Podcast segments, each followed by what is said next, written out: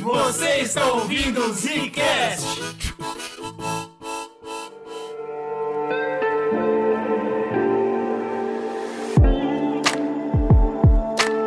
Está começando mais um Zcast no bagulho. A ciência voltou ou não? A gente vai descobrir agora. Quem falou, Bruno? Aqui quem fala é Slowzinho da Bahia. Uh.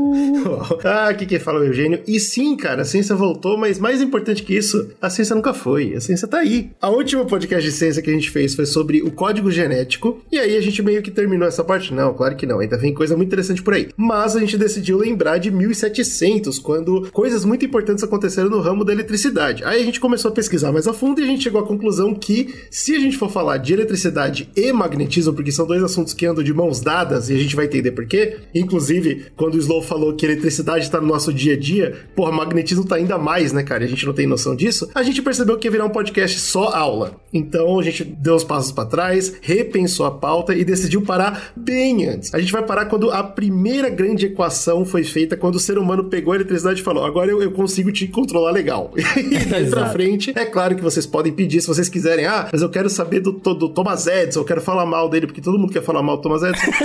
Entra aí na a gente fila pode aí. fazer um segundo episódio se vocês tiverem interesse. Caso contrário, esse é o suficiente para você entender a história por trás da eletricidade e como que não houve essa descoberta, né? Porque a gente comenta nessa série que a gente sempre gosta de gravar o momento da descoberta, né? O momento que o Darwin falou, puta, Deus não existe, tá aqui, tá prova.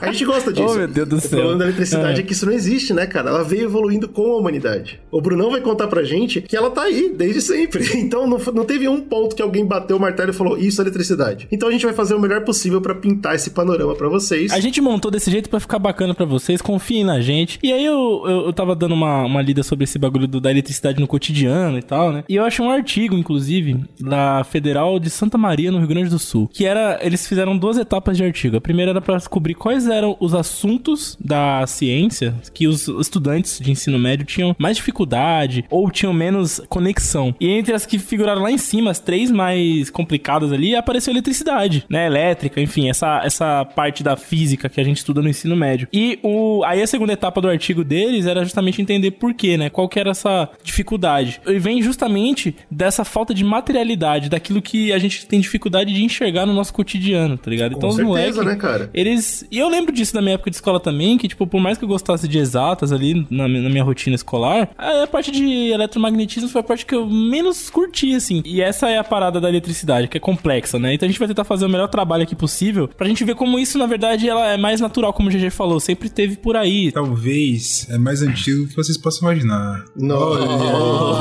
olha, então, olha a entrada do menino. Olha aí, eu sou bom demais. gente. Então, O GG me deu uma missão muito triste de procurar sobre eletricidade na antiguidade. Eu vou te falar que eu fiquei muito, muito chateado. Tipo assim, se não tiver no NAC, pra mim já tá bom. Não, começa por aí, é daí pra baixo. Aí, A minha legal. pergunta é: você já tinha pensado nisso, Brunão, antes de eu falar pra você pesquisar isso? Claro que não, né, cara? Eu não quero. Eu não passo meu, meu tempo livre passando raiva, assim, à toa. É isso que eu achei interessante. Exato. Na hora que eu tava pensando na pauta, eu pensei, mano, acho que ninguém pensa nisso, né, cara? Existe, tava aí. Então por que, que ninguém fala sobre isso? Aí eu lancei, é óbvio, a missão pro Brunão, porque eu sabia que ele ia fazer um bom trabalho. E aí?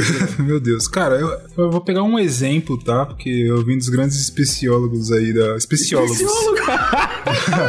do, do Egito Definiu Antigo. bem essa galera, definiu muito bem a galera Tem- especial. Aparentemente tem muita coisa, cara. Mas eu peguei um exemplo aqui que no Egito tem uma, uma cidade chamada Dei- é, Dendara. E lá tem uma parada famosa, vocês podem procurar aí, que chama Lâmpada de Dendara. Lâmpada de Legal, Dendara. já começamos bem. No Egito tem lâmpada. Show. Não, eu joguei Deidara no Google e apareceu Deidara do Naruto, bicho. Não, é essa? Dendara, animal, com N de navio.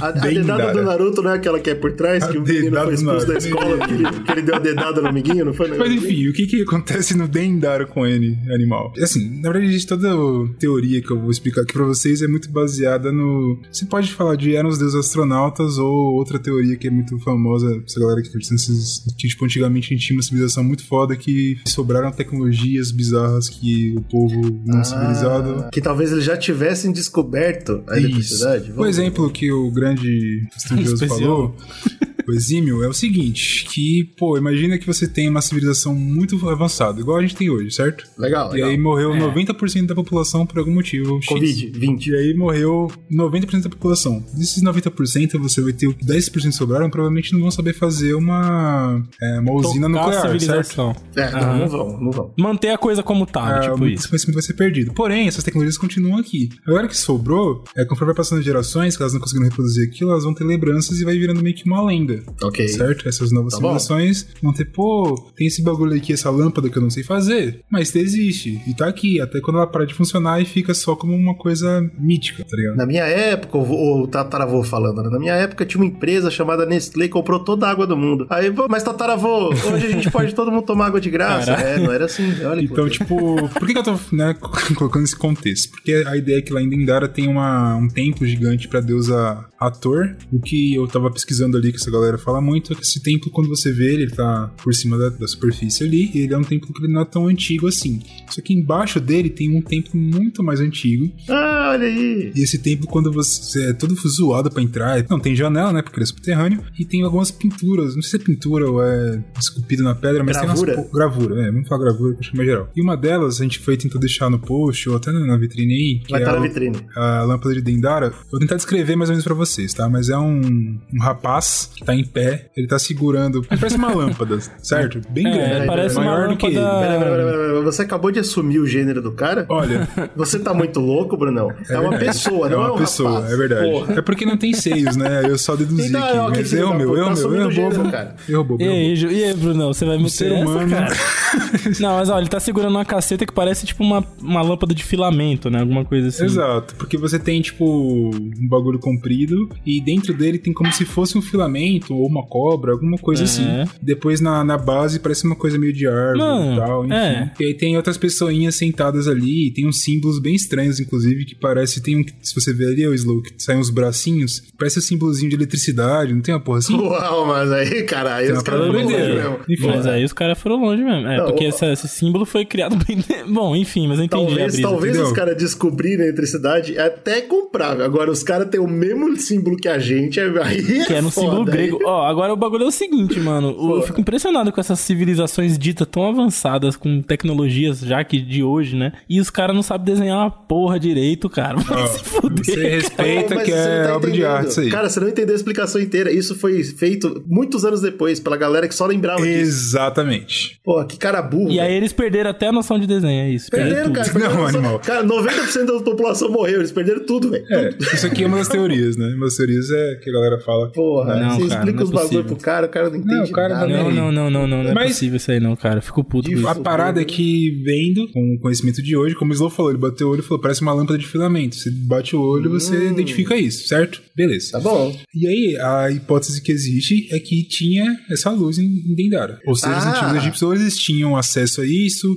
ou tiveram por um tempo, ou era uma tecnologia já esquecida, né? Como a gente comentou do exemplo lá, eles conseguiram usar por algum tempo, ou só boca a boca, e acabaram desenhando isso, alguma coisa assim. Mas é essa parada. Só que a galera, os é, egiptólogos mais tradicionais, eles identificam isso como um símbolo mitológico, né?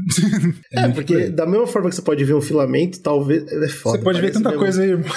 Não, mas pior que parece um Mano, filamento. tem muita mesmo, coisa. né? É Ó, foda. ali de onde ela tá saindo, parece uma flor também, uma planta. Uma... É, a flor me chamou a atenção também. O que a galera fala é que é tipo como se fosse uma flor de lótus. Esse, esse envolto aqui, ele pode ser representado como se fosse a. Tipo a barriga, uma pessoa grávida, entendeu? A gravidez de uma Nossa. deusa. Ah, ô louco. É, essa cobra aqui, barra filamento, barra o que vocês quiserem aí, seria a parte masculina de um deus, ou seja, isso aqui representa a Puts. fertilidade, tá ligado? Essa torrezinha que eu falei que parece um símbolozinho de uma torre elétrica, uma paradinha assim, eu tenho um nome aqui, eu acho que é Pilar é, de Jed, alguma coisa assim, não sei como pronuncia isso, mas que era uma parada que falava sobre, que sim- simbolizava fertilidade, estabilidade, enfim, então pode ser que seja só uma coisa simbólica. Identificam isso por conta de outras obras que foram encontradas na arqueologia? E aí eles foram linkando uma coisa Várias outra? coisas tipo nesse sentido, porque esse Pilar de Jed, porque eu tava vendo, tem vários lugares. E eles Ah, vão então, representando. entendi, entendi. Mas essa que é a pe- a pegada. Aparentemente Curioso, é curioso. fertilidade, tá ligado? Essa que é a parada mais tradicional. dizer Ou assim, mais do- provável que realmente os alienígenas deixaram cair uma lâmpada, certo? Essa é Ou, ou isso.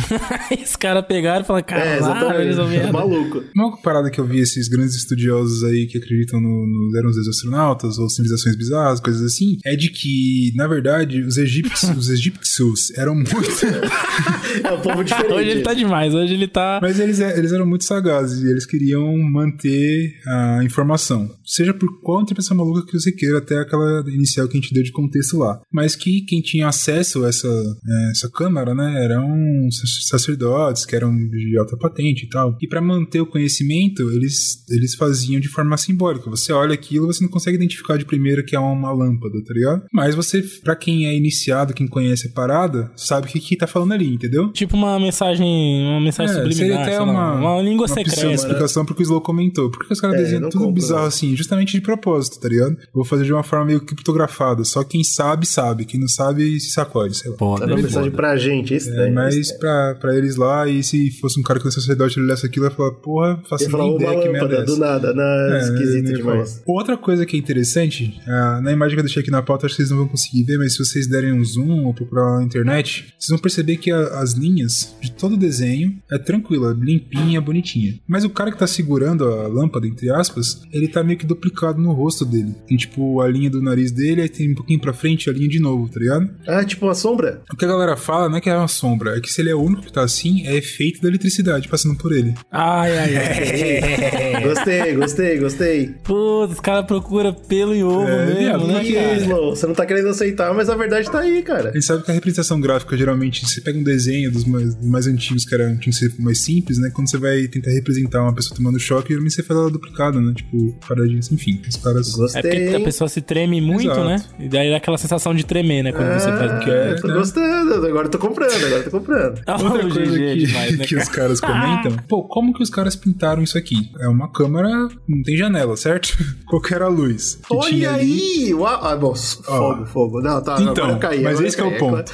Porque os caras falam. Eu vi algumas fotos dos caras tirando do teto também. Que geralmente quando você tem uma câmera que é usado fogo, né? Pra acender dentro, tocha e coisa assim, tem fuligem no teto. Pode crer. Porque fica fuligem, né? Você tem lá uma porra queimando. Não, deve ser uma fumaceira e porra. segundo esse grande especialista que foi lá, e Especiólogo. esse grande especiólogo, ele diz que, que não tem fuligem. Não Ah, tem, mas né? pode Pra ter ele. caído com o tempo, é foda, né? Então, não sei, enfim, dizer que é muito difícil. Mas tem essa parada tá que dizendo ele é também é um argumento que essa galera levanta, falando, pô, não tem fuligem lá, será que eles não usaram a lâmpada pra pintar a lâmpada? Pá, pá, pá, pá. É, gostei. Olha que loucura, hein? Mas é verdade, mas é fuligem, essas coisas fica mesmo, mesmo com tanto É, a tempo. pergunta, dá pra, dá é a pra pergunta pegar. como é que tiraram a foto da primeira máquina de foto do mundo, né? É, é com a segunda, né, provavelmente. Caralho, bicho. Então, é uma questão interessante, cara. Mas é claro, a galera também é sabido que os egípcios eles tinham a tecnologia de usar coisa bem polida de bronze, que tipo colocavam na porta que vinha a luz, eles iam fazendo um esquema de espelhos, tá ligado? Pra ir iluminando sem Ah, ser tochas. Aí. Mas segundo o cara, não, é muito distante, isso é muito complexo e tal, ele acha que foi a lâmpada de Dendara lá. Bom, alguém teria que tentar fazer, né, o jogo de espelhos e ver se Exato, funciona, teria né? que testar a parada, mas tem lá, você pode visitar, inclusive, tem essa pintura maluca lá, essa pintura não, né? Essa gravura, É se você curioso, quiser né, ver. cara? Você vê, você vê como é engraçado o jeito que a gente pensa? Porque ou a gente tá pensando que os caras eram tão avançados que eles tinham luz, ou a gente tá pensando que os caras eram tão desavançados que eles não tinham nem capacidade de colocar espelho. é foda, né? Não tem o meio termo aí. É, é doideira, né, cara? Doideira. Uma coisa que é interessante que me deixou um pouco contente é que tem várias coisas do Egito Maluco, né? E uma delas, não sei se vocês já viram, qualquer coisa pesquisem aí na, na internet. Não tem nada a ver com o tema, tá? É só porque eu lembrei Ah, e alguém sério estudando e tava dando uma olhada e fez sentido. É que tem o helicóptero do Egito. Procurem aí, vocês vão encontrar alguma coisa. Puta que pariu, mano. Aí vai lá. Ô, helicóptero. Vocês vão mano. Pelo ver. meu, já tem Anunnaki, já tem lâmpada, agora tem helicóptero. Que é uma, uma gravura também e que parece um helicópterozinho, um símbolo de helicóptero. Tem um símbolo de umas outras, parece um tanque, os caras falam ali, o do helicóptero é o mais claro. Não, e a não, galera não, não, defende não, não muito. dá, Eu não vi dá. um. Não dá, mano. Pô, você tá numa sociedade que você tem a oportunidade de ter tanta coisa, você vai saltar da lâmpada pro helicóptero. É Foda, cara. Tem um monte de coisa no a meio aí que legal, tem a que ter, parada cara. legal não é isso. A parada, assim, encaixa com a explicação de que existiu uma civilização mega avançada, tá ligado? Encaixa. Mas Muito a parada- tempo antes dos, dos egípcios, entendeu, Exato. Slow? Antes, Antes, do egípcio. O egípcio tava lá depois. Mesmo assim, Mas a cara. pegada O Slow é- não tá conseguindo entender a da- diferença. A gravidade, não tá entendendo a gravidade isso aqui. Antes de eu tá a ver gravidade. o helicóptero, eu quero ver o elevador, entendeu? Eu quero ver a TV. Aí eu chego no helicóptero, ou no drone, sei lá, pô. Então, Olha, Chaves, já chegou o meu disco voador!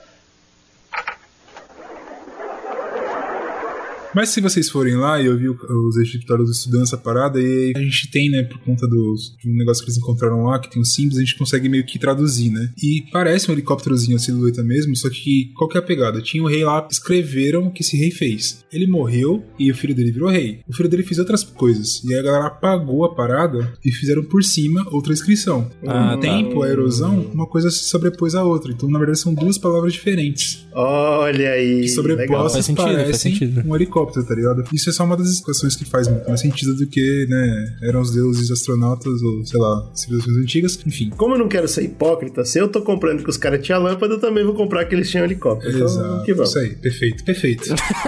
Esse é o grande especiólogo do, do Zcast. Mas os estudos mais sérios com sobre eh, eletricidade, Não gostei. Matou, matou tudo. que a galera vai. Puta, bom, vamos, essa, a galera, essa introdução aí foi uma historinha da carochinha.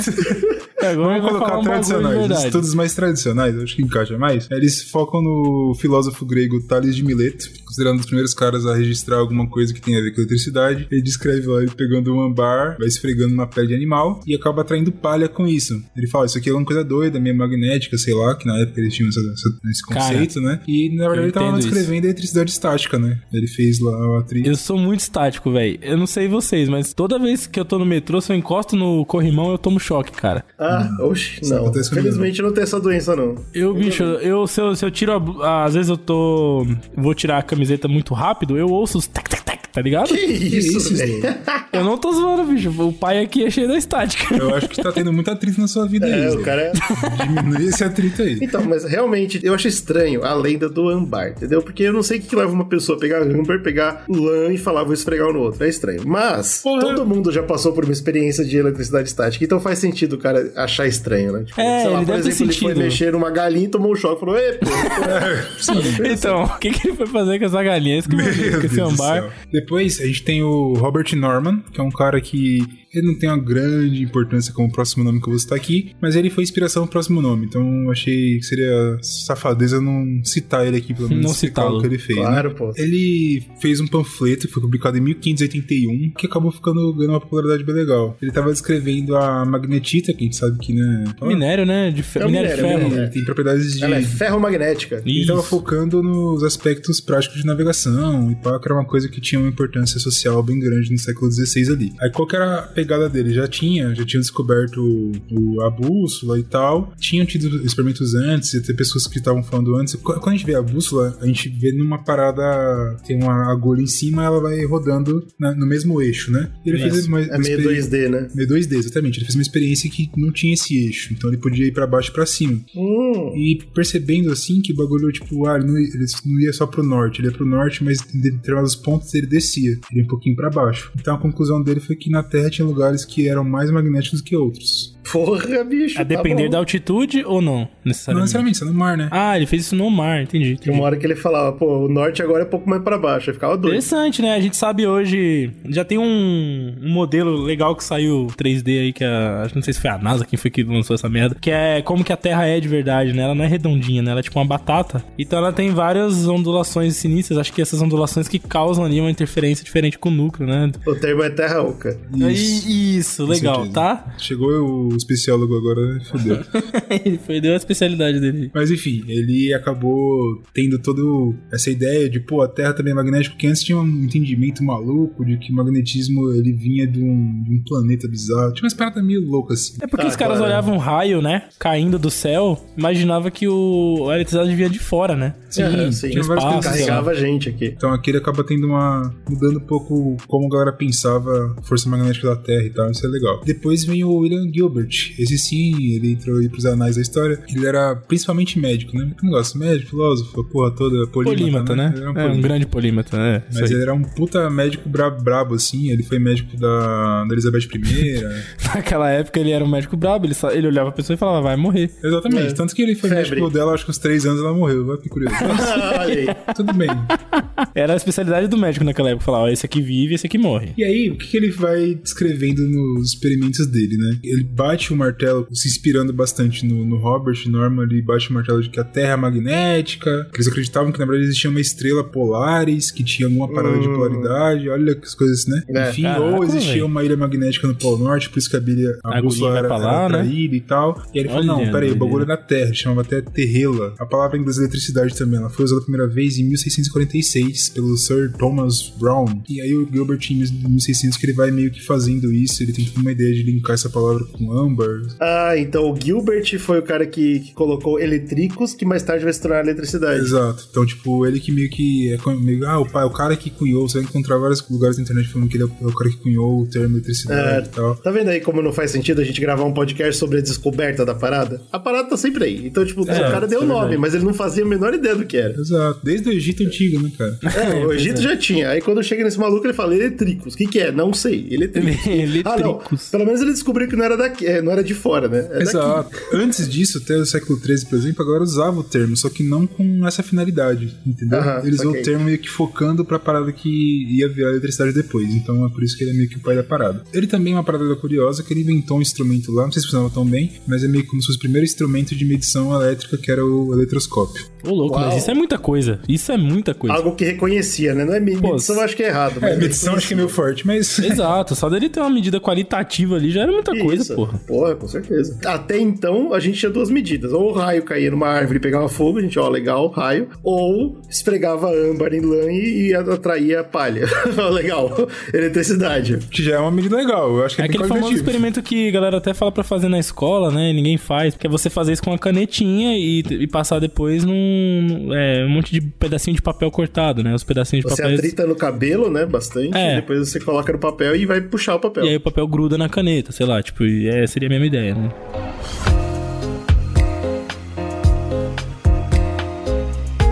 Como a gente já tá falando, é um, uma descoberta coletiva, né? Então acho que agora o próximo passo que a gente pode dar na história é pra 1745, que é quando é o momento que a ciência tava tomando forma, né? E tomou forma no, no nome de duas pessoas muito importantes pra essa história, que vai ser o Alessandro Giuseppe Antonio Anastasio Volta, a parte mais importante é o Caralho, sobrenome que nome grande. Nem é italiano nesse filho da puta.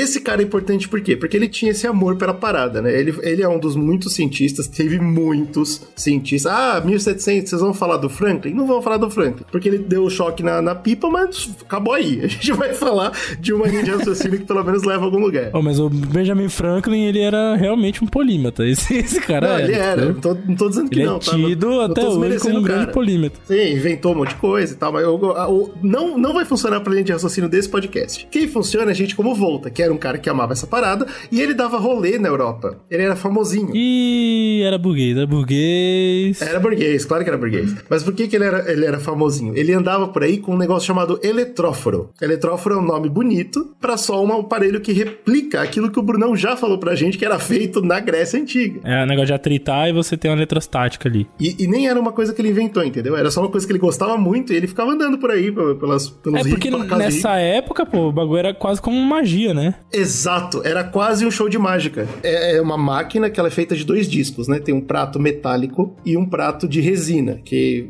faria o trabalho do âmbar, né? Que a gente comentou aqui. Hoje em dia dá pra. Existe todo museu de ciência que você for, tem o eletróforo e eles usam plástico ao invés de resina, que convenhamos é muito mais barato. Verdade. E deu o mesmo efeito. Você esfrega um, pra- um prato no outro, olha só que curioso, a parada. E aí, quando você levanta o prato de metal, você tem lá um, um- um prato que tá ele, eletrocutado. Ele, ele- ele é capaz de gerar, por exemplo, faísca. E essa era a grande brincadeira da parada. Ele levantava esse prato, encostava numa barra de metal e saiu uma faísca. Puta merda, que legal! O cara inventou eletricidade do nada. Essa era a graça do bagulho. que loucura, velho. Nada demais. Mas pra Era aquela só- época era surreal, né? Você imaginar, o cara vinha com. O cara vinha com você com uma porra de um prato, aí ele encostava. Tá! Saiu. Tá porra!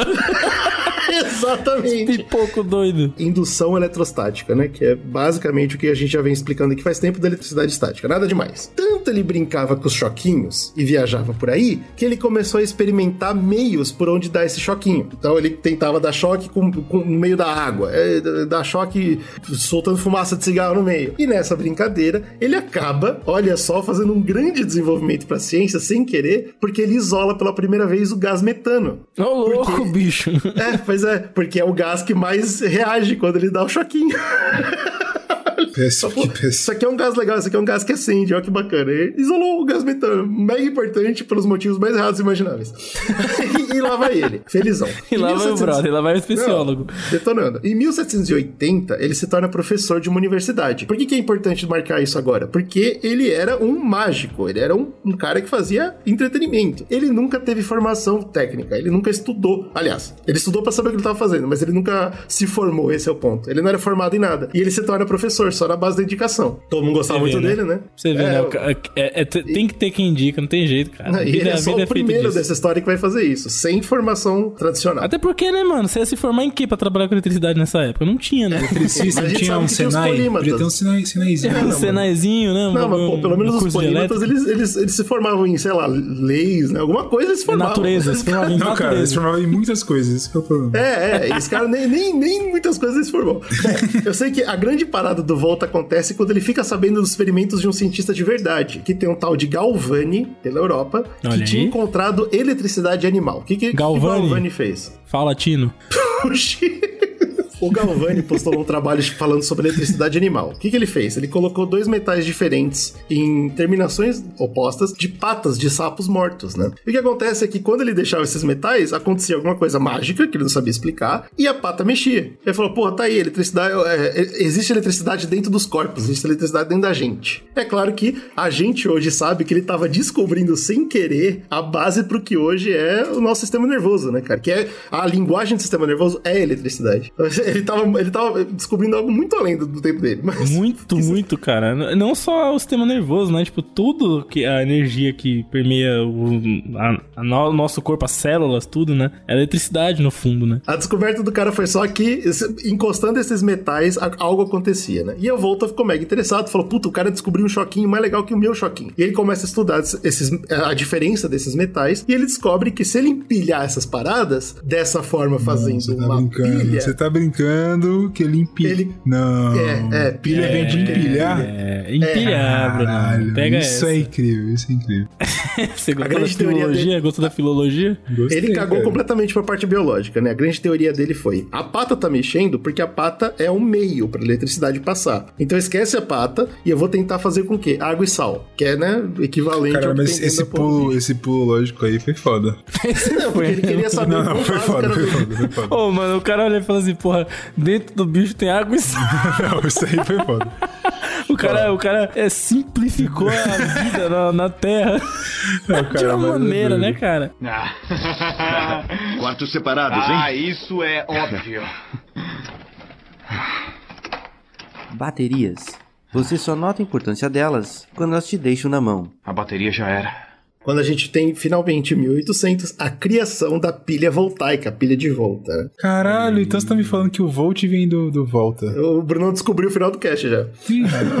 Que doideira. Mas então, cara, ele faz, ele faz a primeira célula elétrica, vamos dizer assim, né? Pô, ele, ele criou a pilha, é isso que ele faz. Como é que ele monta isso? Ele descobriu que os metais que, que davam certo pra fazer isso era zinco e cobre, então ele pegou vários discos de zinco e cobre e empilhou eles, e entre os discos ele colocava um tecido molhado com água e sal. Nesse caso especificamente, na célula voltaica, e eu vou explicar a diferença depois, além de água e sal, tinha ácido sulfúrico. Então você você entende que ele testou com muita coisa, tá? Pra chegar no, na água e Pra sal. no chegar, final. né, pra chegar nesse, nesse meio aí. né? Tanto que ele chegou a água, sal e ácido pra fazer esse meio ácido. E o que, acontece? Dentro desse, desse paninho com água e sal e ácido, você tem íons. Porque é, o- é o que acontece quando você coloca essas soluções que se dissolvem em água. Elas Exato. se separam em íons. O e é tudo que lá, você né? precisa na natureza é íon solto pra potência natural das coisas moverem eletricidade. E, obviamente, ele ainda não entendia sobre isso, mas ele começou a estudar. Isso foi só, acho que mais de 100 anos depois que os caras foram entender esse bagulho do- da parte elétrica dos átomos e tal, né? Mas ele já tava percebendo na prática ali, né, como funcionava. A gente nem sabia a estrutura do átomo, como, como elétron e próton e tal. Então, realmente, foi, foi só na base do, do empirismo ali. E ele faz o quê? Entra em jogo uma, uma coisa chamada NOx, ah, o número de oxidação ou eletronegatividade de um átomo, né? E a ideia é que algumas matérias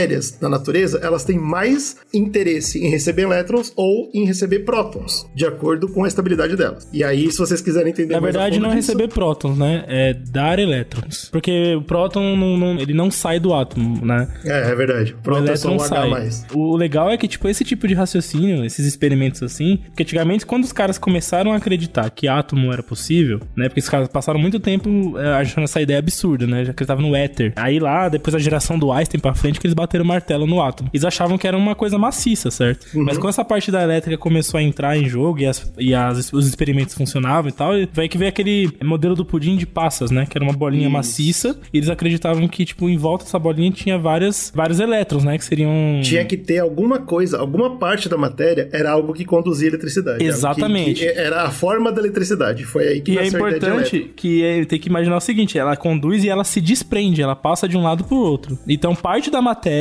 daquilo que forma a matéria, ela é, é, do nada é eletricidade, não é mais só matéria maciça. E é móvel. E ela transita. E é isso, tá ligado? Esse é, É o modelo louco. que os caras tinham na cabeça. É a famosa aceita. Você imagina, é você muito pensa- chocante, mano, cara. você imaginar que como que a matéria é nesse ponto de vista é muito difícil mesmo você chegar onde a gente chegou, né, cara? Porra, bicho. Imagina pros caras lá inventar a lâmpada antes dos egípcios. Bom, o que acontece depois disso? A gente tem então esses íons flutuando no universo e agora tem essa- esses elétrons ah, liberados pra entrar em corrente. Tudo que você precisa é da diferença de potencial. Entra em jogo o zinco e o cobre. O zinco ele tem interesse em liberar elétrons, tornando-se assim o ânodo, e o cobre ele tem interesse em receber elétrons, reduzindo e se tornando o cátodo. Dessa forma, como um tá liberando e outro tá recebendo, pronto, você tem uma corrente, você tem, Tem uma uma- direção onde os elétrons vão. Tem aquela diquinha, né, de, de vestibular que é quem oxida dá elétrons, quem reduz recebe elétrons. Olha aí, a dica do professor Slow. Eu sempre achei Parabéns. terrível essa porra aí. O melhor É, mas é bom que você não. Decorar, pra-? É, tem que esquecer. Decora essa frasezinha e acabou. Você sabe quem é que tá dando e quem é que tá recebendo. Porque os nomes são completamente... Mas esse é só o primeiro passo, né? O resto, depois você lasca. É, Isso é só O o resto básico você- do básico. Mas tá É, bom, você né, sabe cara? isso, aí você chuta a resposta depois. né? Então, mas aí é isso, cara. Ele tinha essa parada que tava, então, com uma movimentação espontânea, vamos dizer assim, de elétrons. É claro que é espontânea até certo ponto, né? Porque como era meio ácido, tudo deixava de funcionar muito rápido. Mas por um pouco de tempo, aquela parada, sem estar conectada em nada, gerava eletricidade. Isso era uma coisa muito impressionante. Isso era, pô. Você pega duas chapinhas de metal, um de zinco de cobre, você coloca essa, essa, esse arquétipo todo aí e passa. E do nada começa a ter eletricidade ali no meio, cara. Você fala, porra, É, porra, de foder, cara. É, é, é, do- é do- é difícil pra cabeça isso aí, cara. O que, que ele fez? O que, que ele Porra. fez? Saiu dando choque em uma porrada de gente, agora com uma pilha. E aí, tanto ficou famoso esse cara com a pilha dele, que a gente sabe que hoje a gente ainda usa pilha voltaica. Não daquele jeito, mas assim, a gente ainda usa o mesmo conceito de pilha. E um ano depois, ele foi. Ele recebeu o título de conde, cara. Por quê? Porque ele foi no Napoleão e deu um choque no Napoleão. Caralho, na moral? Na moral você mesmo?" acabou de receber o título de conde, você é um mago. Napoleão falou, porra, desse cara. Esse cara tem que ser um conde meu, não pode ser conde dos meus inimigos. Porque o cara faz magia, porra. O cara é um mago. Não, mas Pô, tem, meu conde. tem dois casts que a gente gravou que eu lembro que talvez deixa mais pra realidade isso. Um deles é quando. Acho que foi o Slow que gravou sobre Frankenstein e o Drácula, né? A gente pegou os Sim, livros, os os, livros, principais né? filmes e tal, a gente comentou sobre. Mas é aquela pegada de vou usar um terror, né? Que está ali no século XIX, existe eletricidade, a galera, mas não sabe como funciona aquilo. Dando choque em corpos, movimenta, que porra é essa? Por mais que tenha todo esse estudo do GG ainda, era uma coisa popularmente muito desconhecida. E tinha apresentações que a galera ia no, sei lá, no castelo do doidão. Ó, aqui, choque no morto. O morto dava o termo ali, caramba, é um mago. e é daí que Tá vem todo revivendo o conceito do, do Frankenstein. Tem também o próprio Thomas Edison, né? Que a gente comenta tanto que ele é o grande safadão que roubava as invenções dos outros lá Então. com muito pouco dinheiro. Mas a gente comentou o outro cast, esse também de cast, nem sei se tá disponível ainda, mas quando a gente fala da história do cinema, né? Que a gente tá falando sobre as invenções das, das câmeras, da- das câmeras e tal. E o Thomas Edison, ele roubou alguém que inventou alguma coisa dessa. E ele filmava, tipo, elefante tomando choque e tal. Existia essa parada. Eu crer, adorava é disso. elefanta sendo eletrocutado. Você me lembrou disso, cara. Que É, cena nossa, terrível. que cena horrível. Inclusive, acho que no Wikipedia se você procurar pelo Thomas Edison, ou sei lá. Que é um dos primeiros você filmes, encontra, né, da história da humanidade. É, né? o Thomas Edison sendo filho da puta. Você vê como o ser humano não vale nada. Mas isso mostra como, tipo, o que o GG falou, pô, o cara foi lá, deu um choque no Napoleão e ganhou o bagulho de conde. É claro, ninguém sabia o É. que, que era, cara. Isso é mágico, a galera adorava Cara, ver tem a, isso. você a dica pro ouvinte que às vezes o que falta, entendeu? É você ir lá e, e dar, e, e dar esse choque, Deu entendeu? um choque. Mete a cara lá, dá o choque e não deixa o cara entender nada. E você Então, sai de lá conde. Agora você é um conde. Bom, movendo então pra hoje em dia esse conceito, a gente sabe que hoje em dia a gente usa as pilhas que são alcalinas, né? Todo mundo conhece as pilhas alcalinas e a diferença principal entre as duas é que o meio é básico e isso permite que a pilha, a pilha não se autodestrua. Isso é muito bom. E aí, quando eu tava pesquisando sobre isso, entendi que a pilha é alcalina, a durabilidade é melhor e tal, eu falei, ah, já que é alcalina, é por isso que ela tem o A, né? Por isso que tem a pilha A, AA e AAA. E não, não tem nada a ver com isso. É só o tamanho, né? Deu uma parada com o tamanho, né? Só. Sim, sim, então, é só o tamanho e o A é arbitrário totalmente. né? Não tem nada a ver com nada. É só A de arbitrário, caramba. É, esse pai é isso mesmo. Ah, que pariu. Cara, põe uma letra aí, põe arbitrariamente uma letra. Cara, legal, boa. Ah, A de lá. arbitrário, vai lá. Exato, então não significa nada o A. Não é porque é alcalina, tá? Caralho, isso aí é muito Nietzscheano, hein? É, fiquei bem desap... fiquei desapontado, cara, vou ser sincero com você. Uma coisa que eu tava pesquisando também, é, vendo as pilhas de hoje em dia, é que, por incrível que pareça, ainda usa-se pilha de zinco, assim como Volta fez lá no século XVIII, que é muito impressionante. Mas é, usa-se muito mais pilha de níquel, né? E aí eu acabei indo atrás pra descobrir por que, que usa-se níquel no lugar de zinco, já que zinco é mais barato e tem um potencial muito maior que o do, que o do níquel. E graças ao- ao- aos meus contatos, eu consegui entrar em contato com o Slow, Isso. que é um, que é um químico de verdade, e o Slow explicou, né? É, o problema é o pareamento, certo, Slow? Exato, porque quando você tá fazendo uma pilha, você empilha, né? Já tá aí a explicação da, da- do nome. Você precisa de um par, um par de, de elementos. E um par que tem um potencial favorável a, a fazer uma pilha boa com zinco são elementos complexos, tipo mercúrio, iodo, é, iodo, umas paradas que não é muito boa de você ter perto no seu dia a dia numa pilha, né? E aí acaba que o níquel, é, por mais que seja um pouco mais caro, mas ele tem um potencial um pouco menor, vamos dizer assim, e ele pareia muito com o cádmio, né? Que é uma coisa que acaba sendo mais viável, né? E, e a durabilidade é melhor também. E aí a última coisa que me chamou a atenção também é porque muita gente conhece, é a pilha normal legal, ela é ou zinco ou níquel. Mas aí tem aquela bateria que a gente usa para celular, usa... É, a famosa recarregável, né? Pilha recarregável. Começou com essa historinha e hoje já é a bateria comum que a gente fala, né? A bateria menorzinha ela é de lítio, e aí eu fiquei mais curioso ainda. É claro que lítio é um metal alcalino terroso. Hoje em dia é um elemento muito conhecido que a gente consegue usar muito bem, mas eu também fiquei curioso por que que fazem com ele.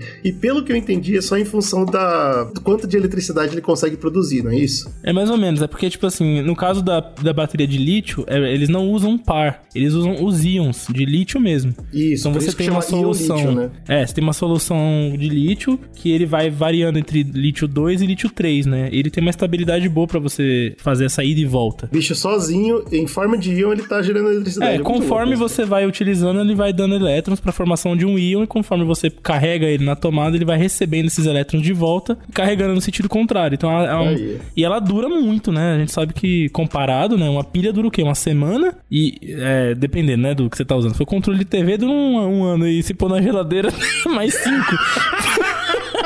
Que isso? O Não, mas assim, então- não achei explicação. Não. A geração. A geração Game Boy sofria, porque uma par de pilha que você compra na feira dura o quê? Três dias, Não, quatro pô, dias aí jogando. você tá muito jovem, cara. Tinha que ser aquele o bichinho lá que você ficava alimentando, qual que era o nome? Tamagotchi, Tamagotchi. Tamagotchi, você Tamagotchi. botava no congelador pra ele reviver, tinha umas porra. Exato, o bichinho não aguentava, porque a bateria acabava. Agora, hoje você pega um celular, por mais que aquela reação não fique mais tão duradoura, né? Que a bateria do celular vai fudendo, mas, pô, você fica anos usando essa mesma bateria, né? Exatamente. Então é, é, porra, é muito diferente, né? O aproveitamento dessas baterias. Então hoje. é muito legal ver como evoluiu o nosso entendimento, tanto que a gente consegue usar agora uma coisa que é muito mais efetiva. Porém, a ideia continua igual, cara. O cara desenvolveu essa parada no século XVIII, a gente usa igual. É muito legal isso.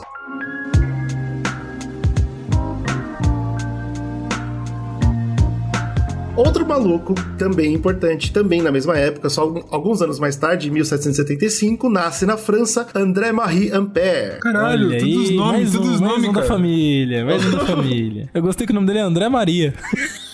Eu nunca tinha visto o André Maria, E eu, cara. eu- agora eu não lembro o nome do pai dele, mas eu acho que é João Maria, um negócio assim Ah, também. é, João Maria é massa. Agora André Maria eu nunca tinha André Maria. visto, cara. Adivinha se o pé não era de família rica, entendeu? Mas de todos novo. eles, né, cara? Mas, de novo, não estudou pra porra nenhuma, não se formou, entendeu? Essa é a parada. Estudou, claro que estudou, mas Era não um se formou. era um polímata. Era polímata, É, claro que era um polímetro. Mas a história do Ampere só é diferente da do Volta no que diz respeito a ser rico, não estudar e se tornar professor no final da vida, porque ele tava na França. E o que acontece né, com família rica na França por volta de 1770? É, não é coisa boa não, viu? Guilhotina é legal, né? O pai dele foi guilhotinado durante a Revolução Francesa. É, ó, pra ser guilhotinado na Revolução Francesa tinha que ser no mínimo, um- no mínimo, um aristocrata ali, puxar É, saco de nobre. Exato. Não, Um duque, não, não é um pra ter dó. Não, isso aí o que eles fizeram foi a ma- maior coisa correta da, da história da humanidade. Bom, que seja. Ahm, o pai dele morre. E aí, se você estuda qualquer biografia do Ampere, e é claro que eu fui atrás pra entender o cara e tal, todo mundo fala como se fosse, nossa, o momento mais difícil da vida do cara. Puta, meu pai foi guilhotinado, eu vou. O que, que vai ser de mim? Vou cair em Bicho, desgraça. não mudou nada na vida do cara. Ele continuou rico. Ele nunca foi um cara que ligou muito pra família, tanto que pela história do Ampere, ele vai abandonar a família duas, três vezes, a mulher vai morrer, ele em outro país fazendo... Caralho. Cara é pai de família Ele era um porra, cara. Então esse negócio do pai ter morrido não mudou nada na vida dele. Foda-se, se ele continuou total. rico, ou seja, mataram o rico, que era o pai É. dele, um nobre, e o dinheiro do pai ficou com a família, foda, não mudou Eu nada. não sei como é que foi a parte econômica da Revolução Francesa. Acho que o legal foi só A matar os gente, ricos. a gente sabe qual foi a parte econômica, né? Que a galera que, que,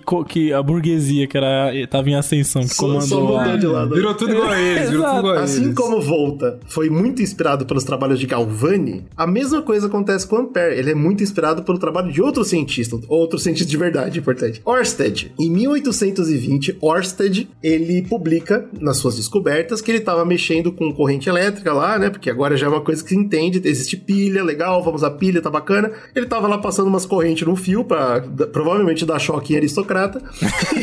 o que tinha perto do fio era uma bússola. É, E é- isso pra mim é historinha, tá? Eu não caio muito nessa não, mas aí diz que passou a eletricidade, a bússola mexeu e ele falou: "Ó, eureka". Caio muito nessa Acaba porra. de descobrir um cacetoide. Isso, exatamente.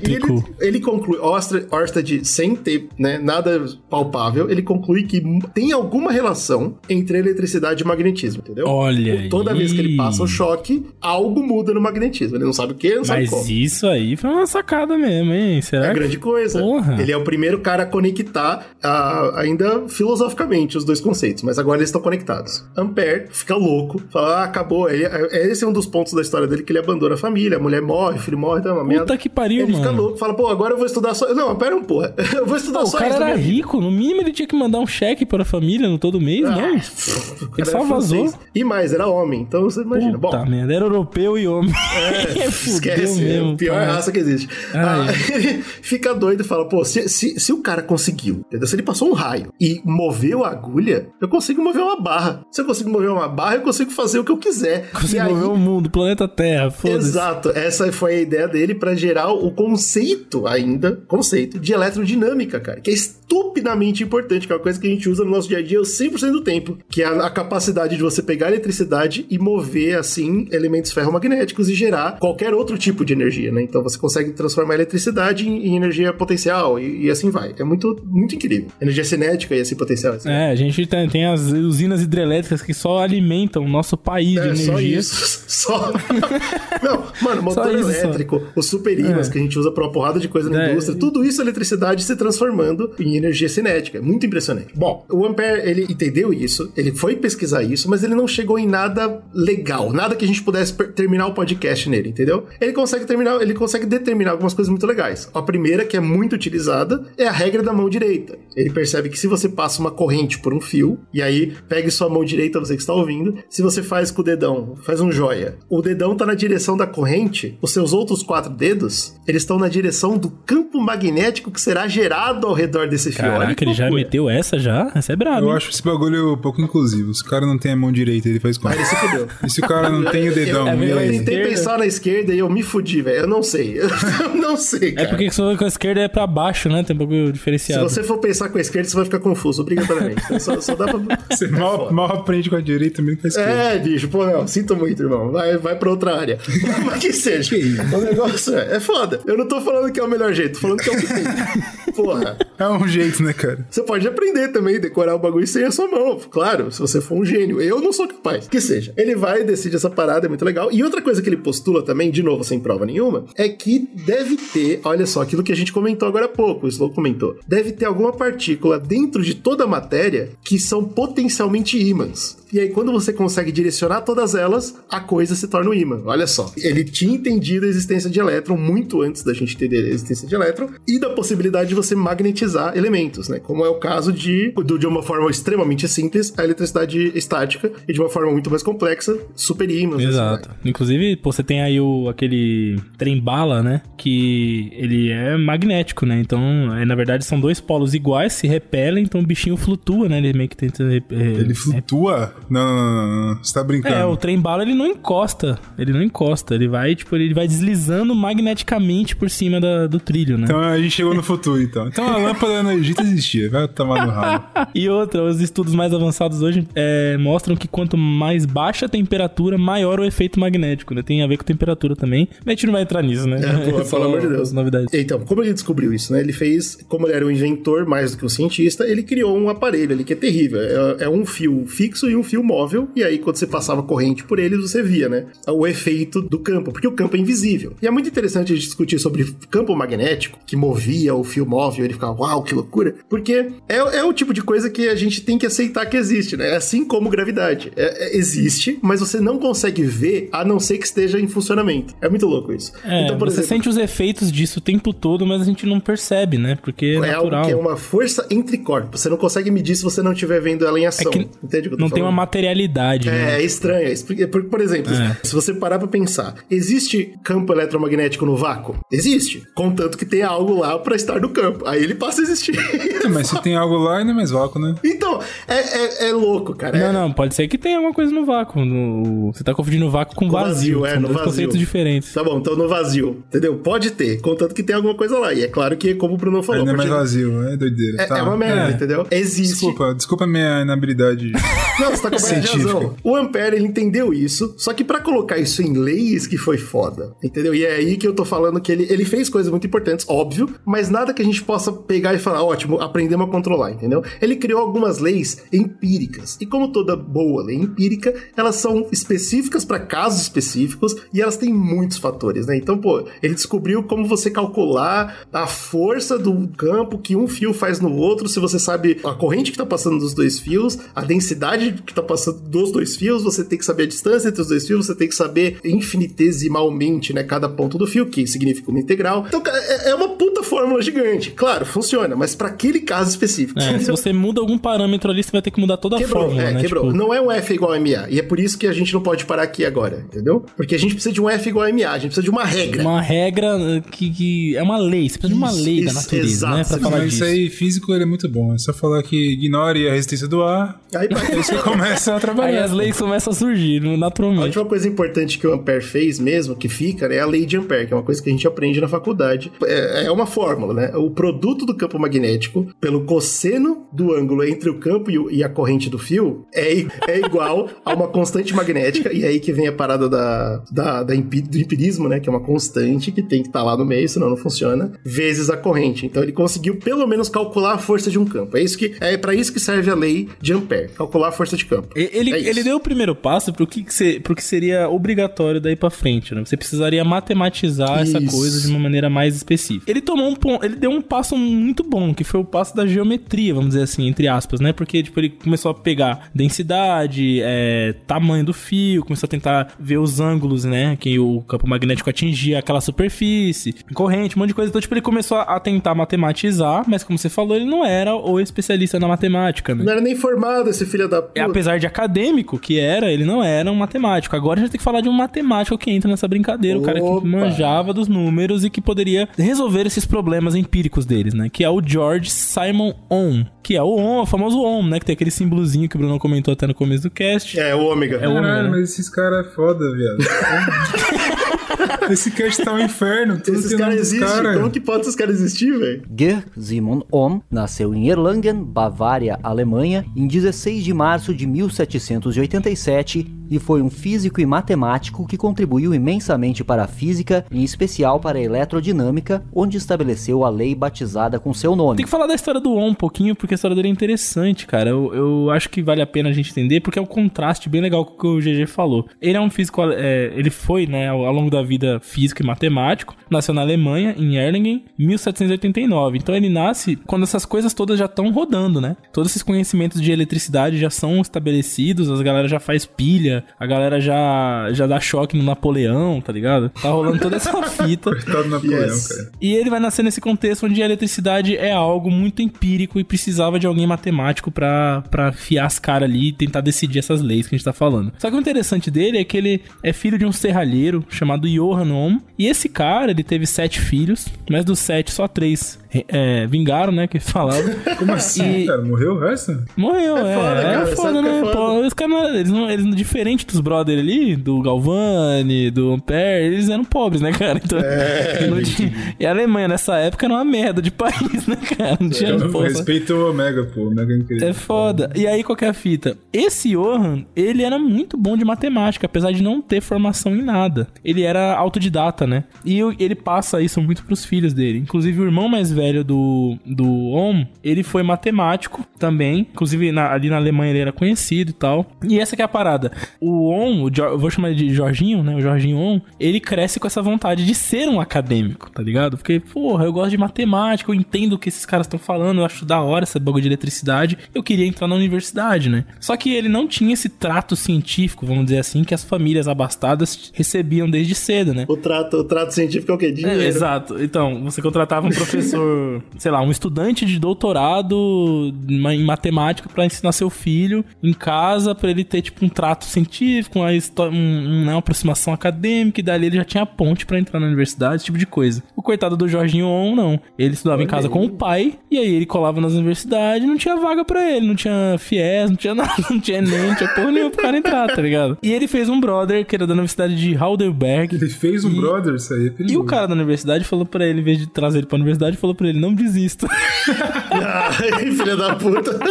Incentivou ele a continuar os estudos ali na... Incentivo pra caramba. Vai lá, meu. É. Estuda aí, estuda aí que vai ser legal. Parece coach, brother. nesse cara é o primeiro coach. Puta, o cara foi o primeiro coach Primeiro quântico. coach quântico, cara. Falou, segue daí, você é melhor que todos, me dá seu dinheiro que você não E tem. né? ele, ele falou, cara, foda-se, eu vou fazer o que eu gosto, que é estudar matemática e, e vamos pra cima deles. E aí ele começou a entrar em contato com os trabalhos do Euler, do Laplace e tantos outros que já eram estabelecidos na academia. Só a Euler nata da foda, hein, matemática. mano? Você não, você não estuda alemão, cara? Euler. Porra, é verdade, é que a gente sempre fala Euler, é verdade. É aí, Olha, mano. Você tá pô, correto. Slow. Foi Grande taxado. polímata. Achei, achei um desrespeito, cara. E Euler é foda. A gente pode falar o nome de todo mundo errado aqui. Menos o Euler, o Eu- o Euler, o Euler. Ele faz aquilo que os, os caras da área, vamos dizer assim, da área da eletricidade, que não era uma área bem estabelecida na época, ele faz uma coisa que os caras não fazem, que é, mano, estudar matemática aplicada, né? Ah. Então ele enfiou a cara com força nos livros lá de matemática. Todo Aí- mundo gostava de ser é, físico quando era pra dar choque no, no- no É, Napoleão. Agora, é. quando era pra sentar e ler, eles não gostavam, né? Aquela Engraçado. brincadeirinha que tem no Big Bang Theory, né? Que o Sheldon falava que físico prático é uma merda, que só o físico teórico prestava, né? É, tô começando a, a concordar, infelizmente. Físico empírico é, uma- é um paspalho lá que fica brincando no laboratório e tal. Mas, mas então, é, essa é a parada. Ele se, ele se aplica nisso. E aí rola em paralelo a descoberta da pilha, do Volta. Aí que ele se interessa mais ainda por essa área. E pra ter dinheiro ali, né? E pra continuar fazendo o que ele gosta, ele começa a dar aula. Só que em escolas. E o sonho o dele cara era. é se guerreirinho mesmo, né? O sonho dele era se tornar professor de universidade, né? O Então. cara é o herói mesmo da história. E o- É o On que é o herói da história. Ele é, ele era, mano. E aí ele começa a dar aula particular de reforço pra molecadinha, começa a dar aula na escola, ele vai de uma escola pra outra, e segue a vida. E nesse meio tempo, ele começa a fazer alguns trabalhos. Em 1811, ele lança um, um trabalho que era com luzes e cores, que era justamente o princípio desse composto eletromagnético que a gente vê na, na- nos espectros de luz, né? Ele dá o primeiro passo. Com esse trabalho, que é bem interessante pra época, não sei o que, é uma coisa nova, tal, novidade que na época desacreditavam que luz é, era um corpúsculo, né? Que depois o Einstein veio a elucidar, dizendo que na verdade era parte matéria e parte onda, né? Elucidava. Caralho, é, eu acho que é forte, É, pô. agora você foi bonzinho demais com o Einstein. Ele veio Calma lá. fuder a caceta, né, velho? Esse trabalho aí, cara, chama a atenção da academia pela primeira vez, né? A Universidade de Nuremberg convida ele a ingressar no curso de física. Opa! Por conta desse trabalho que ele fez fora da universidade. Olha aí. aí. Ele vai com todo prazer e se gradua lá e já entra, engata no doutorado. Naquela época já era assim, graduou doutorado direto, Que né? perigo, né, cara? Uma pessoa ouve uma história dessa, começa a acreditar em meritocracia. Era outra época, hein, rapaziada? Era outra época. Não, mas era olha só. a- ainda, mas segue, segue a tristeza, porque ele entra no doutorado, mas os caras não convidam ele pra ser Mas o docente. doutorado não entra nele, né, cara? É, é exatamente, foda. exatamente. Então ele fica, puta, cara, eu vou me graduar, mas eu ainda vou morrer de fome, tá ligado? e essa é a vida Como todo mundo Puta que pariu. universitário brasileiro que a gente sabe muito bem como funciona. assim, cara. E aí ele, ele continua dando aulas, né? Então ele era doutor em física ali na Universidade de Nuremberg, dando aula em escolas. E tem, inclusive, eu não vou entrar a fundo nessa parte da vida dele, mas é bem difícil pra ele, porque tem várias escolas, umas que fecham, umas que ele acaba saindo por problemas internos, enfim. Ele vai mudando de uma pra outra e, e ele continua tentando fazer os experimentos dele. Só que aí. Você olha pra um país desse, você não fala que daqui a 100, 200 anos eles vão ser o maior polo tecnológico da, da É, humanidade, foda, né? né? É foda. A mudança que o dinheiro vem com força em cima é o que muda. Mas então, com um pouco mais de estrutura ali da universidade, pelo menos, ele, ele consegue amplificar os experimentos dele, né? E aí ele faz um experimento com um aparelho voltaico e um multiplicador, que é um galvanoscópio. Olha o nome. Olha o nome em homenagem ao Oh, Galvani é. já. E aí ele faz o experimento da vida dele, que vai deixar ele famoso, né? Ne- Nesse período aí da vida dele. Então o que ele faz? Pega uma tensão elétrica para aplicar em um material. O que é uma tensão elétrica? Quando você tem uma carga positiva, né? Uma, uma carga que perdeu elétrons, e você aproxima ele de um corpo que tá cheio de elétrons, né? nega- Ele fica, é, ele fica ui, ui, ui, ui. ele quer se atrair aquilo. Ou você pode atrair, é, colocar com uma carga parecida, né? Uma carga semelhante, ele vai querer se repelir aquilo. Essa, é- esse trabalho, vamos dizer assim, de atração ou de repulsão, essa coisa que acontece, eles denominam de energia potencial. E é isso que é a tensão elétrica, entendeu? Tipo, a tensão elétrica é o quê? É, o que, é a força que vai trazer pra grudar as coisas, né? Ou que vai repelir essas coisas. Então, ele ia lá e conseguia, com esses equipamentos, você consegue aumentar essa repulsão ou essa atração, né? Aumentando ali a, a voltagem. Olha aí, mais uma homenagem ao Volta. Tá vindo, tá vindo, tá vindo. Pois é, tá vindo. E aí, essa diferença entre o que tá atraindo e o que tá repelindo, eles chamam de diferença de potencial. A famosa DDP aí, quem estuda. Quem estuda, triste sinto Com muito. esse termo aí, que é uma merda, né? E aí ele percebeu o seguinte: fazendo esses experimentos lá, ele aumentando, diminuindo, trocando material, enfim, fazendo essas, essa- essas diferenças, ele percebeu que uma corrente elétrica que passava por esse circuito variava essa intensidade de atração e de repulsão conforme ele ia variando a intensidade da corrente elétrica. Ele falou: opa, tem uma relação aqui entre uma coisa e outra. Só que aí ele não parou aí, né? Ele não parou no olhar empírico, ele foi pro papel e caneta. Então ele começou a Essa é a matematizar. diferença. É isso que faz ele ser único. Então ele começou a, a fazer os cálculos daquilo pra descobrir que no final ele tava certo, que a teoria mostrava pra ele que independente do material e da corrente, ele teria uma relação proporcional com qualquer coisa possível que você imaginar nessa estrutura. Nessa estruturazinha você vai ter uma relação proporcional sempre. Muito bom, muito legal. Pô, quando você, tipo, vê que existe uma estrutura em que essa relação vai funcionar sempre, você acaba de descobrir uma lei da natureza, certo? Opa! Eu acabei de descobrir matematicamente que eu posso mudar a conformação aqui dessa, dos materiais da intensidade elétrica, que eu vou ter sempre uma, uma variável é, diretamente proporcional da tensão. Você descobriu uma, uma mudança de paradigma na história? Ele falou, porra, meu irmão, acho que agora o pai, pai estourou, hein? E aí ele chama, né, essa, é, essa resistência elétrica, essa grandeza, que depois vai ser dominada a ON, em homenagem a ele e tal. Mas ele chama ali de tensão elétrica naquele momento. E ele vai chamar isso de, de resistência, né? O que, que seria resistência? É a capacidade que um condutor, ou seja, um material que tá passando eletricidade nele, ele tem de segurar essa corrente elétrica. Então você tem um- uma corrente elétrica passando ali, e aí a resistência elétrica seria o tanto que ele consegue travar essa corrente passando. Resistir mesmo, é por isso que o nome faz sentido pra caramba. Exato, é o nome resistência elétrica, literalmente o que palavra tá falando, ele tá resistindo eletricidade ali. E aí você, você consegue fazer isso com materiais, seja metais, seja ali condutores, e você depois futuramente consegue fazer isso com dispositivos eletrônicos, né? Então, ele consegue descobrir essa relação, que é a fórmula R igual a U sobre I, né? Essa fórmula Gigante. é a resistência gigante. elétrica vai ser igual à diferença de potencial, essa, essa atração ou repulsão que ocorre, dividido pela intensidade da corrente, né? Isso é uma lei da, da natureza, cara. Isso tá, tá aí, o cara bateu essa porra. Isso é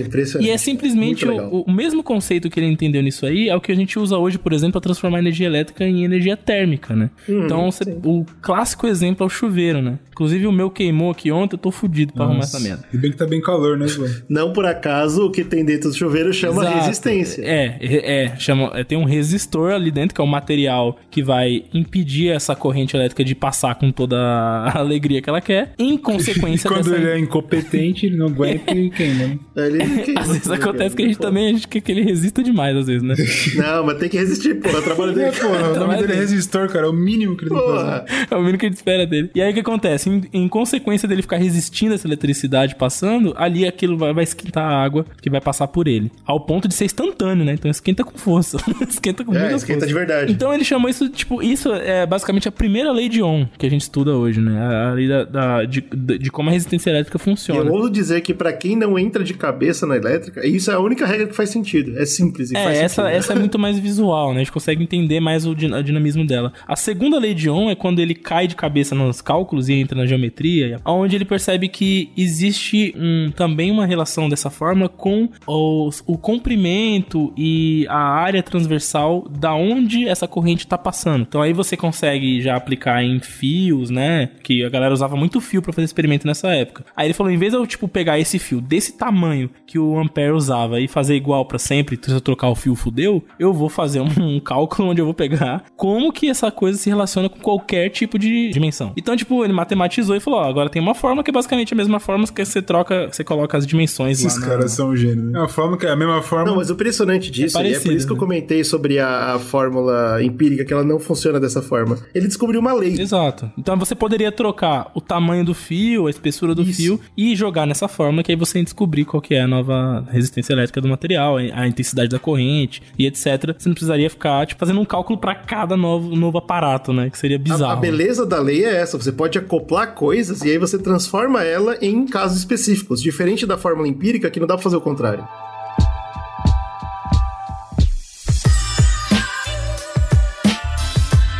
Esses dois conceitos, as duas leis, basicamente é o que possibilitou hoje a gente ter esse circuito elétrico, né? É importantíssimo, é ridículo. Se a gente tem um computador hoje que funciona com vários circuitos ali, hoje a gente tem a tecnologia dos microchips e toda essa parada, tudo vem daí. A, a- a base do conceito é essa, né? Da gente É o- abusar dessa regrinha, né? essa regrinha ela é, é a chave. Daí depois vai ficando mais complexo e tal, mas ela é a chave pra funcionar os circuitos elétricos. Que hoje, sem circuito elétrico, a gente tá fudido, né, mano? Então, qual tudo- a conclusão? Qual, qual, por que, que a gente falou desses caras todos? Porque resistência medida em ohms, que é o que é esse cara, Aham. é igual a diferença de potencial medida em volts, Isso. que é o volta, sobre a corrente medida em amperes, que é o Olha ampere. é a trilogia da, da, da alegria, da, da elétrica, trilogia Trilogia da vingança. assim a participação desses três caras no que é a fórmula, uma das fórmulas mais importantes da, da humanidade, que faz a humanidade andar pra frente. Exato, cara, É graças é. a isso. E os três acabaram participando. Olha que legal, cara. Cada Muito um do seu louco, né? jeito, né? Dois deles sendo ricos, safados, que não estudaram nada, mas fizeram uma porra de farra. E um cara que falou: Peraí, eu vou transformar isso tudo numa lei. Muito o, legal. o On foi Muito guerreirinho, bacana. né? Ele foi, mano, e é assim, tudo isso ele, ele descobriu isso enquanto ele tava fudido, né? Porque ele estudava ele de manhã, dava aula, sei lá, qual horário que eu estudava. né? Trabalhava. Pobre e tava lá fazendo os experimentos e tal. Muito Não, louco. na moral, da aula é triste, hein?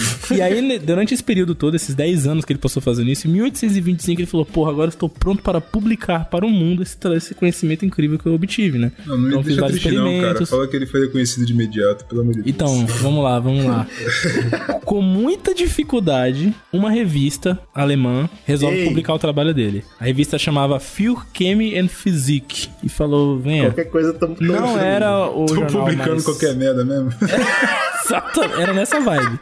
Não era, jornal- não era o melhor dos jornais. A comunidade eh, acadêmica não dava muito, muita moral pros trampos dele. Ele não era um acadêmico, né? Ele, tipo, apesar de, de estar fazendo doutorado, isso que é foda, né? Ele não tinha os contatos, essa que é a verdade. Nem era rico. É, isso que é foda. Então, não era rico, é isso, né? E aí ele lança o primeiro trabalho dele, que se chamava Aviso Preliminar sobre a lei segundo a qual os metais conduzem a eletricidade de contato. Esse era o nome do trabalho. Mas eu adorei. Aviso. Tipo, entendeu? Não é uma teoria. É um aviso. Eu não tô propondo nada. É, é, é, existe, tá, rapaziada? Eu já descobri. Agora eu tô avisando. Avisando. Tô te dando um aviso aqui. Preliminar, é um aviso preliminar, entendeu? Era muito. O cara era muito humilde, né? E aí, bicho, quando sai o trabalho dele, a primeira coisa que ele vê é uma resposta negativa da comunidade científica. Oh, perfeito. É o esperado. Aí ele fala: não é possível, cara. Acabei de mostrar um bagulho. É só incrível. recriar aí em casa. Pô, recria aí, filha Faz da aí puta. no laboratório. Aí ele foi pegar pra ver. Mas os caras não entendiam jornal- matemática, né, cara? Os caras não estão Além dos Tudo, caras- além dos mat- choquinho, velho. Além dos matemáticos da época não entenderem matemática, o, o jornal publicou errado o trabalho Ah, dele. perfeito. Ah, aí perfeito. porra. Mas quem esperava também no jornal Meia Boca da, da Alemanha, que tava publicando receita de bolo Quando ele e... viu que tava errado, algumas, alguns passos matemáticos, tava errada a conclusão do trabalho dele, ficou, portanto, ficou errada. Esses caras Cê também. tá louco. Os caras, os revisores lá do bagulho cagaram no trabalho dele. Obviamente o bagulho não ia fazer sentido, né? Os, mate- os, os cientistas da época iam olhar e falar, foda-se. Aí ele entrou numa batalha que durou um ano, cara, pra conseguir lançar uma nova edição do trabalho correto. Você tem noção? Caralho, velho. Que Graças situação. essa paspalhada atrasou em um ano a evolução da eletricidade no mundo. Não sei o que isso no significa. meio tempo, no mas... meio tempo, o maluco fazendo farra lá virou conde da França. Exatamente. Puta, incrível. É foda. Bom, em 1827, ele já tinha publicado, republicado o trabalho. Aí sim a galera começou a ver o trabalho dele e falou: opa, isso aqui é interessante, funciona, não sei o quê. E aí em 27 ele lança o livro dele. Que aí não é jornal, porra nenhuma, é o livro dele. E agora ele- não é um aviso, né? Agora é, é a lei. que era o livro, é, o circuito ga- galvânico tratado matematicamente. O nome do livro era esse. Uau. Não era pra qualquer um. Dizem que é um dos livros mais complexos é, é, escritos na ciência, tipo, junto com do Newton, né? Que ele escreveu lá, do, do princípio. Outro filho da puta.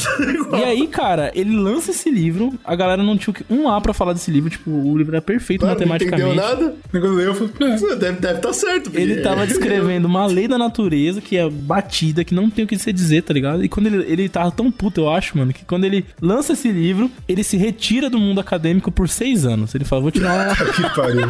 Não, esse cara aí, Tirar tava férias. seis anos de férias. Engulam o meu livro e eu vou sumir do mapa. Eu não quero saber de vocês por vocês, não. Bom, em 1833 ele volta. E aí, quando ele volta, né? Ele vai. Toma. Aí sim, ele é convidado a ensinar matemática na Escola Politécnica de Nuremberg. Essa escola leva o nome dele hoje, é Politécnica On, não sei o que, de Nuremberg lá. E aí a verdadeira mudança na vida dele, no respaldo, né, acadêmico dele, vem em 1841 só, ou seja, quase 15 anos depois do trabalho ser lançado. 15 anos depois do trampo. 15 né? anos mais ou menos. Que quando ele. A Royal Society de Londres, né? Não é nem do país dele. É lá de Londres, pega e fala: opa, esse cara aqui não pode estar dando aula em qualquer lugar, não. Esse cara é foda, porra. Tragam ele pra cá. E aí ele vai e recebe uma medalha lá, a medalha Copley, né? Que é.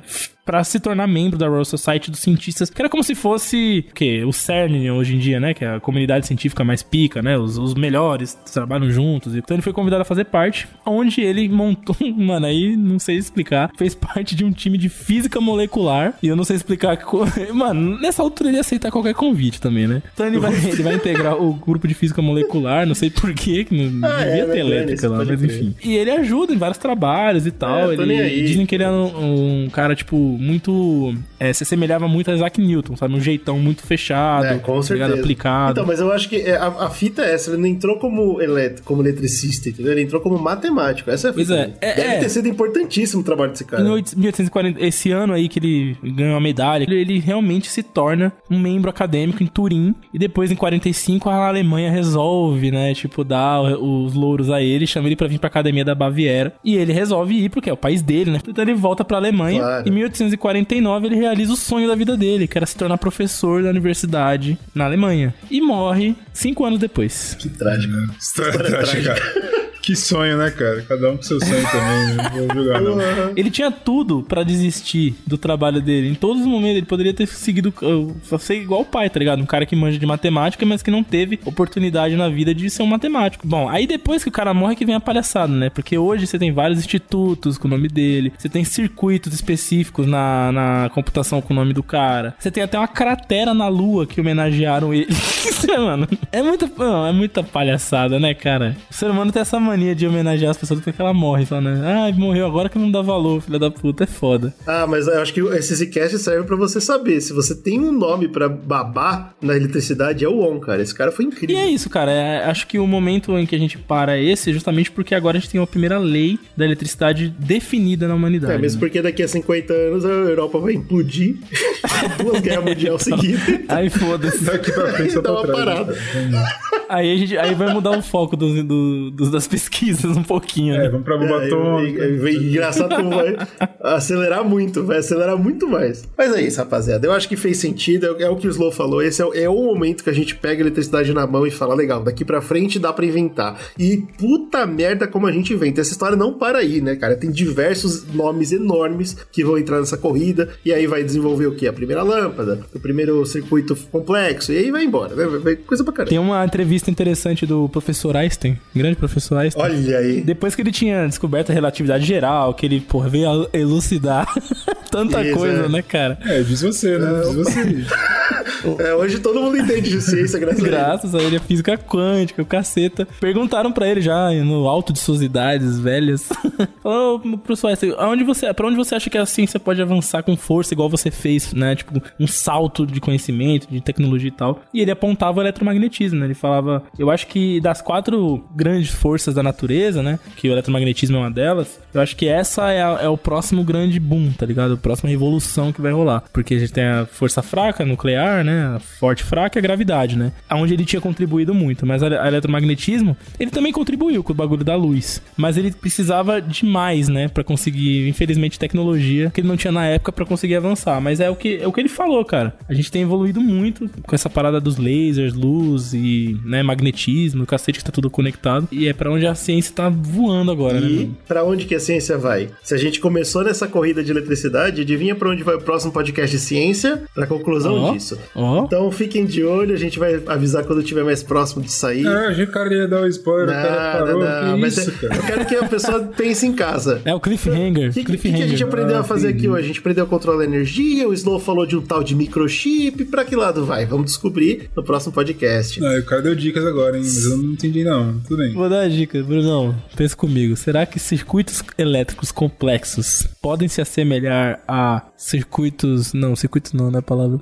Boa, perfeito. Agora entendi. Agora entendi. Pô, mas eles estão falando no Obrigado. podcast, tá indo pro final da série, cara. Ah, Não, eu entendi, eu entendi porque o Slow. Você que pegou mais ou menos o que eu quis dizer? Não, com certeza, Slow. Peguei muito, peguei Boa, muito. Pode então ficar eu tô satisfeito aí, o ouvinte aí também em casa aí, muito Não, bom. todos eles. Porra, todo mundo pegou, entendi. Se você sentiu falta do Benjamin Franklin ou se você gostou do podcast e finalmente entendeu de onde veio uma das leis mais importantes aí da ciência, manda e-mail pra gente. Por onde eles podem mandar e-mail, Slow? Tem o republicasicast.gmail.com, é um negócio que existe graças ao que? A eletricidade que criou o computador, que o computador criou a internet. Você pode seguir nossas redes sociais. Todas, todas elas. Siga aí no post aí, ó, Zcast no Instagram, Zcast no Twitter, que é fácil de achar, República Zcast, entendeu? Siga, siga também a nossa Twitch, porra. Tem live semanal, o GG tá fazendo Opa! lives. É, Zcast Underline Podcast. Também nosso canal no YouTube, né? Que a gente tá com conteúdo lá também, a gente tá tentando evoluir esses conteúdos em vídeo também. Então ajuda a gente, não pô. para, Você cara. Pode apoiar o seu conteúdo preferido na internet, que é o Zcast. Como que você faz isso? Você pode entrar em apoia.se barra Zcast. A partir do valor que você achar necessário, pode ser tanto um real, 50 centavos, quanto um milhão de reais, não tem problema, não tem limite. Vai lá e apoia a gente. É, se você não quer apoiar a gente pelo apoia, você pode apoiar a gente pelo Pix, né? Que ficou tão famoso aí no, no Brasil, o Branil. É, nosso Pix é, é o e-mail do Zcast, né? É um e-mail, é e-mail, olha que fácil. Você manda um e-mail e manda um pix. republicasicast.gmail.com, pô. Aí é só Não, não, mandar. é fácil demais. Então pega aqueles 500 mil que tá parado na sua conta aí, manda pra gente, pra gente ver o que a gente faz certo. aquela, aquela grana que você investir no Twitter que o Elon Musk vai comprar, não sei o que? Deu ruim. É, deu cara, ruim, faz a velho. campanha aí pelo Musk e investir no Zcash. Pegar só 1% do dinheiro e mandar pra nós. Ah, põe com tudo que você ama e nos amem.